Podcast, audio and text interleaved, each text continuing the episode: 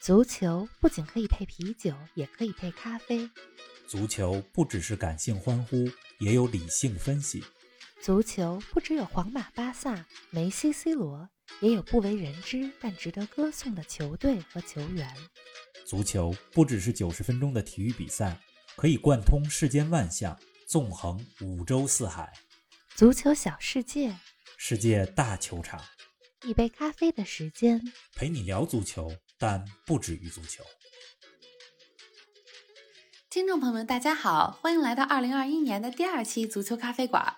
从今天开始，我们的足球咖啡馆正式改为每周四早上更新，每周一期。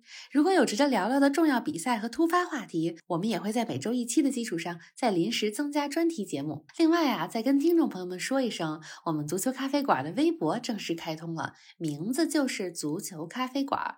冯老师，我前两天也看到你在咱们微博上发了一个球评，说孙兴民打入了热刺生涯的第一百粒进球，真是无愧于亚洲之光啊！是的，咱们去年节目里专门说过一期孙兴民。上周末，热刺新年的第一场比赛对阵贝尔萨，阿根廷疯子教练执教的利兹联队。是的，孙兴民和哈里凯恩这一对孙凯组合再次形成了连线。孙兴民呢？在这场比赛当中打进了热刺的第二个进球。嗯，哎，我觉得作为亚洲球员在五大联赛强队当中效力这么多年，而且为一支球队打进了一百个球，真的是亚洲之光。确实是。对了，玲子，你不是说新年要多看球吗？过去一周看没看比赛啊？啊，我这个说的事儿要做到啊！过去一周我比较关注的还是英超，而且发现了一个有意思的现象啊。什么？十月的时候咱们说过一期突发的专题节目，叫做利物浦和曼联同一天惨败。那天曼联一比六输给了热刺，利物浦二比七输给了维拉。当时咱们还在讨论说这两个球队怎么迅速从惨败中走出来。结果这两天我一看英超的积分榜，利物浦和曼联都在前两位啊，这反弹速度还真是很快。哎，你猜怎么着？这个足球联赛哈和打麻将一样，先赢的是纸，后赢的才是钱。啊，联赛最后一轮结束之后，积分榜上排名如何才算数，之前的都不算数。对呀。不过话说回来啊，每一轮都很关键，不能挖了一个特别深的坑，然后自己在那儿再填坑去。是啊。所以刚才那句是句玩笑话，每一分每一轮都很重要。是的，确实像你说的，十月四号两支球队都惨败。结果三个月以后，现在是一月四号左右。嗯，三个月之后，两个队都是现在排在积分榜的前两位。是的，这个强队啊，它的反弹能力是非常强的。嗯，还是底子好。嗯，另外再给大家做个预告，嗯，这两个球队曼联和利物浦很快就要相遇了。哟，一月十六号，嗯，英超就会上演双红会啊，红军利物浦主场对阵红魔曼联，应该是在咱们。北京时间一月十七号的晚上，哦，哎呀，我准备好到时候争取熬夜看一下这场焦点大战，希望大家也别错过。好啦，咱们切入一下今天的正题吧。咱们今天的主题是巴斯克地区一个神秘的足球宝藏。哎，我知道巴斯克是西班牙的一个地区啊，而且西班牙国家队里有过知名的巴斯克球员。比如说哈维阿隆索，咱们之前节目里也有很多专题是讲某一个国家的，这次可是第一次讲某个国家里的某个地区。冯老师，看来巴斯克真的挺特别的。新年咱们的第一个专题，你怎么想起来要说巴斯克呢？哎，巴斯克是一个特别盛产足球人才的地方。嗯，除了林子刚才说到的哈维阿隆索，嗯，还有很多。其他的知名球星也是巴斯克人，比如呢比如说二零一八年世界杯大放异彩的格里兹曼，嗯，现在效力于巴塞罗那。巴斯克这个地区呢，它实际上是在西班牙的北部、法国的南部，嗯，这么一个地区。嗯，大部分巴斯克地区的领土是在西班牙的境内。嗯，那这个地区呢，它一直以来是一个群山环绕、有着自己独特文化的区域，在西班牙国土当中呢。巴斯克地区也有它自己独特的自治地位，嗯，所以这些因素加起来，就是一个很有神秘感的地方。是啊，之所以说巴斯克呢，主要有这么几个原因。第一个呢是上礼拜的时候，我可看了一场西甲的比赛——巴斯克德比。巴斯克地区的两个知名的俱乐部毕尔巴鄂竞技对阵皇家社会，这两个球队在咱们之前节目里都讲过。毕尔巴鄂的红白。条纹的球衣就是从英国 南普敦那儿借来的。是的，皇家社会也是一个咱们在讲队名的时候讲过这支球队的历史。而且呢，毕尔巴鄂这支球队它特别有特点。嗯，这支球队一百多年的历史上，嗯，大部分的时间里，从一九一二年以后，只用巴斯克本土球员啊，不用外援。嗯，它是一个典型的全球化时代当中的本土化独苗。这个新年嘛，跟大家得说一个有意思的话题。是啊，哎，我就特别想说不用外援的毕尔巴鄂，还有这巴斯克地区。嗯另外呢，去年咱们还留着一件事儿呢。哪个？二零二零年嗯大部分的比赛该打的都打完了，当然欧洲杯是挪到了二零二一年啊。不过还有一场重要的比赛没打，哪场呢？二零二零年的西班牙国王杯决赛对阵双啊方就是毕尔巴鄂对皇家社会这两个巴斯克地区的强队，但是这俩队呢就不在二零二零年打。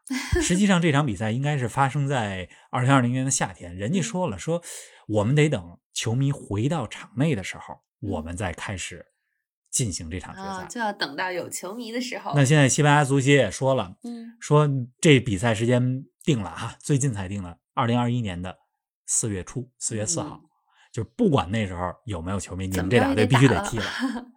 对，而且毕尔巴鄂还是二零二一年欧洲杯举办城市之一。上一期节目咱们聊到了，二零二一年的欧洲杯，全欧洲有十二个举办城市。是。的，那西班牙呢有一个，这个城市就是巴斯克地区的毕尔巴鄂。嗯，上礼拜我看的巴斯克德比，跟大家汇报一下，皇家社会客场一比零赢了毕尔巴鄂竞技。哦，哎，看来巴斯克足球有很多故事可讲啊。冯老师，要不然你先给我们科普一下，简单说说巴斯克的地理和文化吧。没问题，巴斯克实际上它既是一个民族概念、文化概念，也是一个地理概念嗯啊。巴斯克呢，这个民族据说是一个非常勇猛善战的民族，嗯它历史上呢，呃，长期自治，而且有着多次成功抵御外敌的呃这么个历史。比如说，包括罗马人、西哥特人这些曾经想占领巴斯克地区的人都被巴斯克人给打退了。嗯呃，所以巴斯克呢也被认为是伊比利亚半岛上 最后被征服的民族。啊，那巴斯克这个地方呢，它民族主义情绪非常高涨。嗯之前在九十年代末、二十一世纪初，咱们听说过的这个西班牙极端组织埃塔，实际上就来自于巴斯克地区。当然了，这个西班牙国王他也得安抚这个边疆区域嘛，对吧？巴斯克也是少数民族，是的，所以一直采取一些安抚政策，嗯希望让国家政府和这个地区之间的矛盾能够逐渐化解。据说在九七年的时候，还曾经把这个国王的小公主嫁给过巴斯克的小伙。联姻啊，咱们中国历史上 这个和亲，对嗯，也发生在这里。嗯嗯，巴斯克这个区域哈、刚才咱们讲到了一个球员格里斯曼，嗯格里斯曼其实他是法国人，啊，嗯，所以咱们如果说西班牙的巴斯克，其实这是一个伪命题。嗯巴斯克实际上它横跨了西班牙和法国的两个国家，啊。在西班牙境内包括了巴斯克自治区和纳瓦拉省这两个嗯。区域，在法国的南部还有一块也是巴斯克的区域。巴斯克这个区域里边啊，咱们就说西班牙的巴斯克，嗯。它有两个最著名的球队，一个个？就是刚才讲到的毕尔巴鄂竞技，嗯，另外一个呢就是刚才讲到的皇家社会，巴斯克德比当中的另外一个球队皇家社会。嗯。这两个球队也位于巴斯克两个非常重要的城市。嗯，毕尔巴鄂竞技，顾名思义就在毕尔巴鄂。是的，这个毕尔巴鄂啊，它是西班牙西北部的工商业中心，嗯而且也是一个旅游胜地。在那儿比较有名的是古根海姆博物馆。啊，这古根海姆博物馆在全世界有，呃，好像有三个落成的，然后有一个在建的。呃，比较有名的就是纽约的古根海姆，但是在嗯毕尔巴鄂也有一个古根海姆博物馆。嗯那另外的这个皇家社会呢，它位于圣塞巴斯蒂安市，这是一个啊非常惬意的海港城市。海边儿，哎，一个是工商业中心，一个是惬意的海港城市，这嗯两个城市风格就不一样。对呀那，两支球队呢，自然风格也不一样。是的，那这俩队呢，实际上都有着百年历史。毕尔巴鄂这是一九八九年，一八九八年成立的；嗯皇家社会是一九零九成立的。啊，都很老了，这俩队在这一百多年当中都一直在争着说，谁能最能代表巴斯克地区。嗯当然了，除了这两个队以外，目前西甲当中实际上是还有另外三支球队，也是巴斯克球队，包括了阿拉维斯、嗯埃瓦尔还有奥萨苏纳。只不过这三个队它的名气没有毕尔巴鄂竞技和皇家社会有名儿。是的，其中啊，奥萨苏纳所在的城市叫潘普洛纳，嗯，它也是巴斯克整个地区的一个非常大的城市。这个潘普罗纳因为著名的奔牛节而被全世界所知道，就是牛在大街上跑，嗯，群众们躲着牛，然后同时也跟着牛跑，这种 当那个场面就是发生在巴斯克。原来是这样，嗯，哎，巴斯克这几支球队，我觉得对大部分不太关注西甲的球迷来说，其实有点陌生。但刚才咱俩提到的那两个来自巴斯克地区的球星，可都是大名鼎鼎啊！一个是哈维·阿隆索，一个是格里兹曼。除了他们两位，还有哪些知名的球星是从巴斯克地区走出来的呢？哎呀，从巴斯克走出的球星那可真是太多了。嗯，刚才说到了哈维·阿隆索，这是西班牙国家队从零八年。到一二年获得两次欧洲杯冠军和一次世界杯冠军的国家队的成员是的，格里兹曼，法国的知名的球星，二零一八年世界杯大放异彩。除了他们俩以外，我再跟你说一个事儿哈，这个世界上现在最贵的门将叫凯帕啊，他就出自于巴斯克，也是这儿来的。凯帕呢，他是二零一八年夏天的时候从毕尔巴鄂竞技转回到切尔西的，嗯，呃，我记得应该是八千多万欧元吧，哇。但是呢，他到了切尔西以后，在英超赛场失误连连啊，所以后来就有了切尔西要换门将，买来了黑人门将门迪，就是去年咱们讲的门迪的故事。凯帕现在就凉凉了。嗯，另外呢，还有一些非常有名的巴斯克的球员，比如现役球员，嗯，比如呢，啊，包括了曼城的中后卫拉波尔特，嗯，拜仁的啊后腰哈维马丁内斯，嗯。还有切尔西的队长阿兹皮利奎塔，这都是巴斯克人。嗯，退役的球星那就更多了。嗯，给我们说几个。啊，哈维阿隆索退役了。嗯，还有法国的后卫利扎拉祖，这是九八年世界杯夺冠的冠军队成员。西班牙门神苏比萨雷塔，这都是巴斯克人，都是巴斯克。另外，巴斯克的教练实际上也活跃在世界足坛。嗯、哎，两个巴斯克人都担任过阿森纳的主教练。啊，大家都知道，在二零一八年温格。嗯，离开了阿森纳。那么在后温格时代，第一个接任阿森纳教鞭的就是西班牙教练巴斯克的教练埃梅里。嗯，埃梅里下课以后是现在的教练叫阿尔特塔。阿尔特塔之前是巴斯克的球员，现在当了教练以后是阿森纳的主教练。他曾经也效力于阿森纳队，也是在球员的时候非常有才华的一个球员。只不过他和西班牙其他的一些知名的中场哈维。伊涅斯塔、哈维·阿隆索这些人是生在了一个年代，生不逢时，是所以阿尔特塔一直在西班牙国家队没有什么表现，嗯也没有什么入选的机会。不过他是一个非常有名的少帅，现在是阿森纳的主教练。嗯，哎，真是人才辈出啊！嗯，咱们之前节目说过，苏里南裔的荷兰球员如果组成一支球队，都有可能夺得世界杯冠军。刚听你说了这么多知名的巴斯克球员，我想如果选出来十一位最优秀的巴斯克球员组成一支球队，也肯定是世界强队了吧？嗯，没错，这苏里南裔荷兰球员组成的是强队。你要把法国和西班牙的这些巴斯克球员组成在一起，这也是个世界强队。对呀，刚才你讲到巴斯克的球队从来不用外援，只用本土球员，其实这个挺少见的。跟我们说说怎么回事儿？是不是因为他们本土球员已经太优秀了，没有必要引进外援啊？哎，这个一直不用外援的球队，实际上指的是毕尔巴鄂竞技。嗯，他们呢不止不用外援，连西班牙其他地区的球员都不用，就用巴斯克球员。嗯这支球队呢，实际上它是在一八九八年建立，一八九八年到一九一二年期间用过外援，只不过从一九一二年以后就没有再用过外籍球员。他不用外籍球员呢，主要是以因为一直以本土化的传统为自己的骄傲，他认为说这是我们俱乐部独特的文化，嗯，我所有的球员都是我自己培养的，是啊。好苗子出来以后，进入到我的一线队当中，自己留着，对吧？我而且这支球队都由巴斯克的球员组成，也最能够代表这个地区的文化。确实是。但是如何定义一位球员是巴斯克球员，这个也随着时间的变化也有不同的规则。嗯，例如现在毕尔巴鄂引进的这些球员，嗯，它就不仅限于是西班牙的巴斯克地区，也包括了法国的巴斯克地区。因此呢，像法国的巴斯克球员拉波尔特。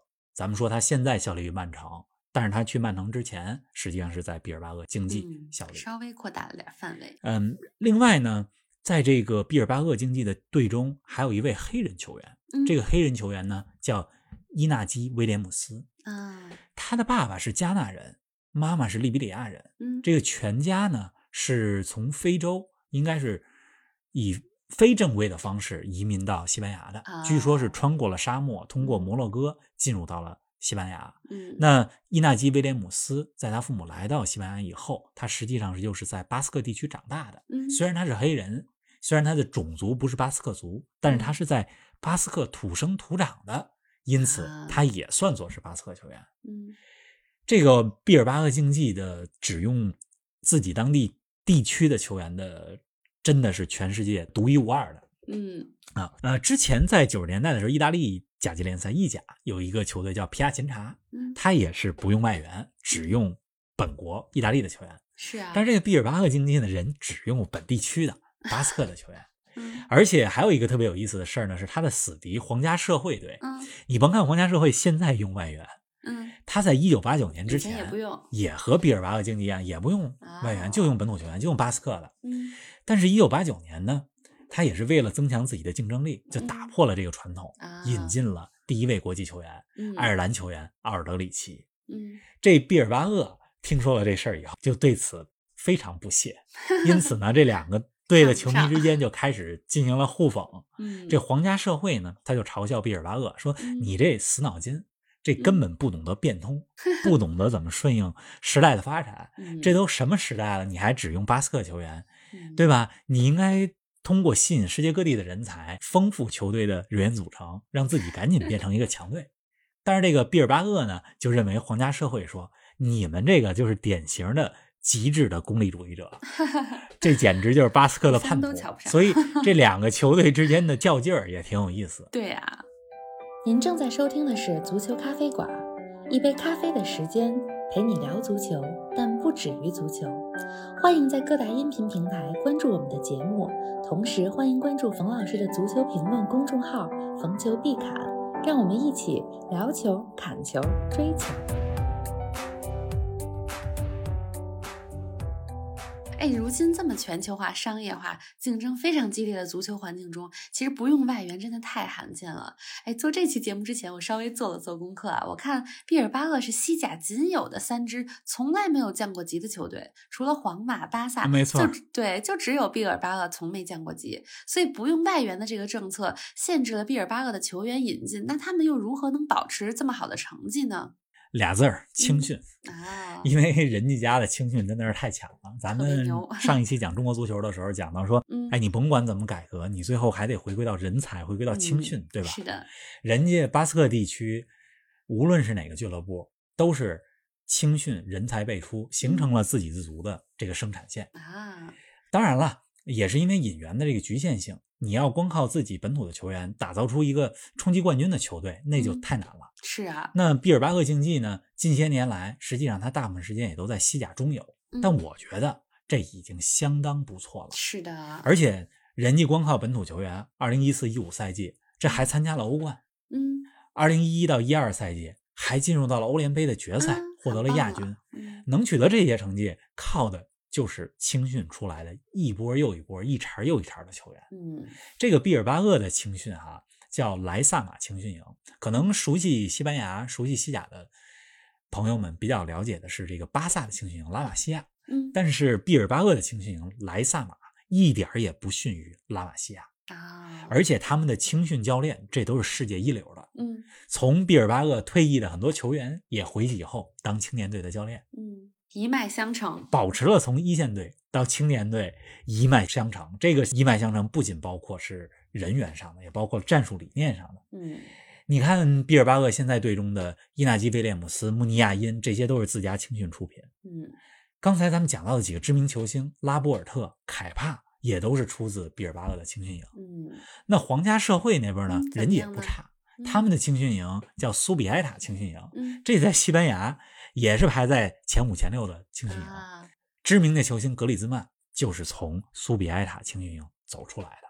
说白了，人家青训好，人家能把自己的苗子培养好。对，人家也觉得说，那我就沿着这条路发展吧，这是一条可持续的道路啊。哎，节目开始的时候你说上周看了毕尔巴鄂和皇家社会之间的巴斯克德比，我想跟世界上其他德比战一样，巴斯克德比也一定是血脉喷张的大战吧？毕竟都为了争当这个地区的老大呢。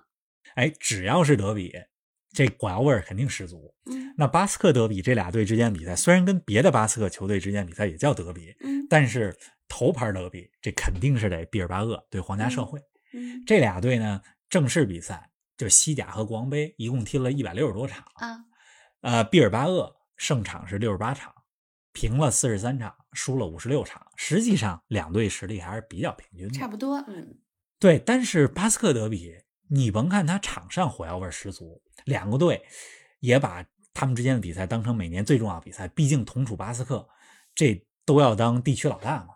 但是场上是场上的事儿，场下人家两边的球迷之间可是非常尊重彼此的。嗯，并不是说像大家想象的那样，德比战死敌，两个队的球迷就互相仇恨彼此。对尊重还是挺。而且特别值得一说的是，呃，上世纪一九六几年还是一九七几年的时候，凡是这两个队之间进行比赛，巴斯克德比，两个队之间的球员手挽着手出场啊，而 且。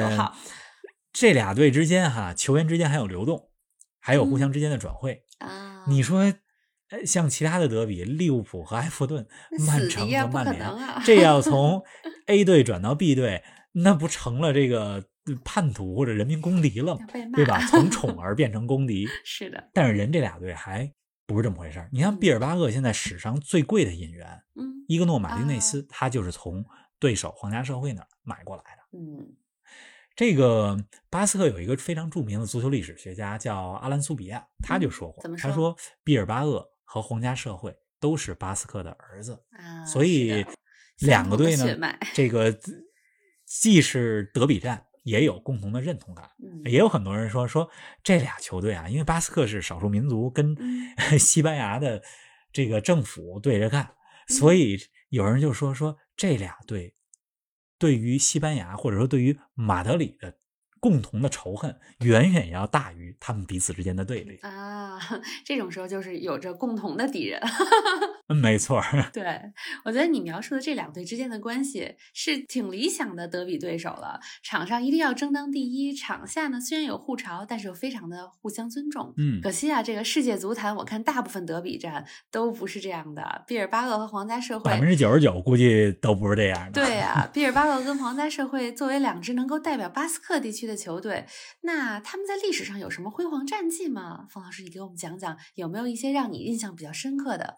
这俩队都一百多岁了，所以肯定都有非常多特别有意思的故事。嗯啊，所以咱们说足球不只是皇马、巴萨嘛，对呀，对吧？这些嗯，并不是每天在聚光灯下，但是很有历史的球队，像毕尔巴鄂、像皇家社会，实际上值得大家更多关注的。是的，跟我们说说。我先来说这个毕尔巴鄂，嗯啊，他们的历史传统真的可以和巴萨、皇马齐名。